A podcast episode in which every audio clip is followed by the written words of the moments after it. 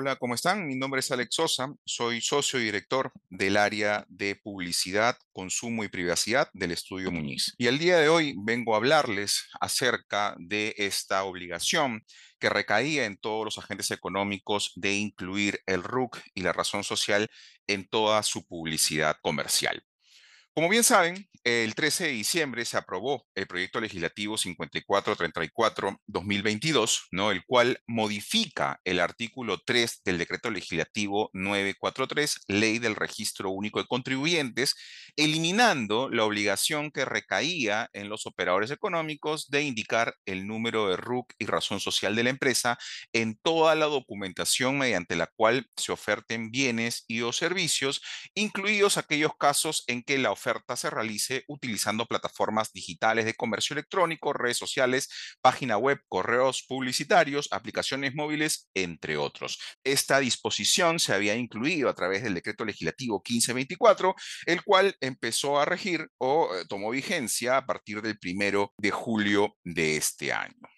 Si bien esta norma es de índole tributario, también tenía un impacto importante en lo que es la publicidad comercial, porque, como ustedes bien saben, el artículo 17 del decreto legislativo 1044, Ley de Represión de la Competencia Desleal, es decir, el principio de legalidad, establece la obligación en los anunciantes de cumplir con todas las disposiciones contenidas en normas imperativas aplicables a la publicidad comercial, incluyendo disposiciones sectoriales que regulen la realización de la actividad publicitaria respecto de su contenido, difusión o alcance. Es así que desde el primero de julio de este año entendimos o de alguna manera interpretamos que la información del RUC y la razón social tenía que incluirse en todo tipo de pieza publicitaria lo cual sin duda generaba cierta inseguridad jurídica, ¿no? Pues esta incorporación en el artículo 3 del decreto legislativo 943 no brindaba mayor alcance ni detalles sobre la forma en la que tenía que incluirse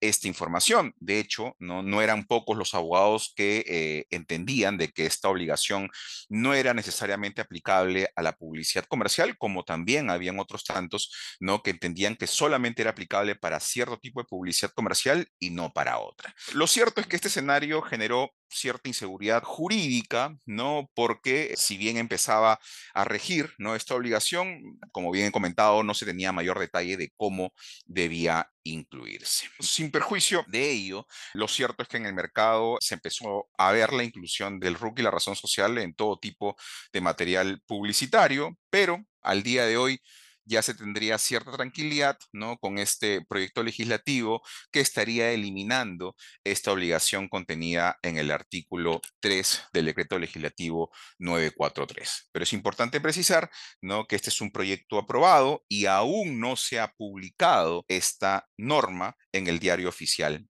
El Peruano. Espero que la información haya sido de mucha utilidad y no se olviden de seguirnos en nuestro canal de Spotify. Hasta luego.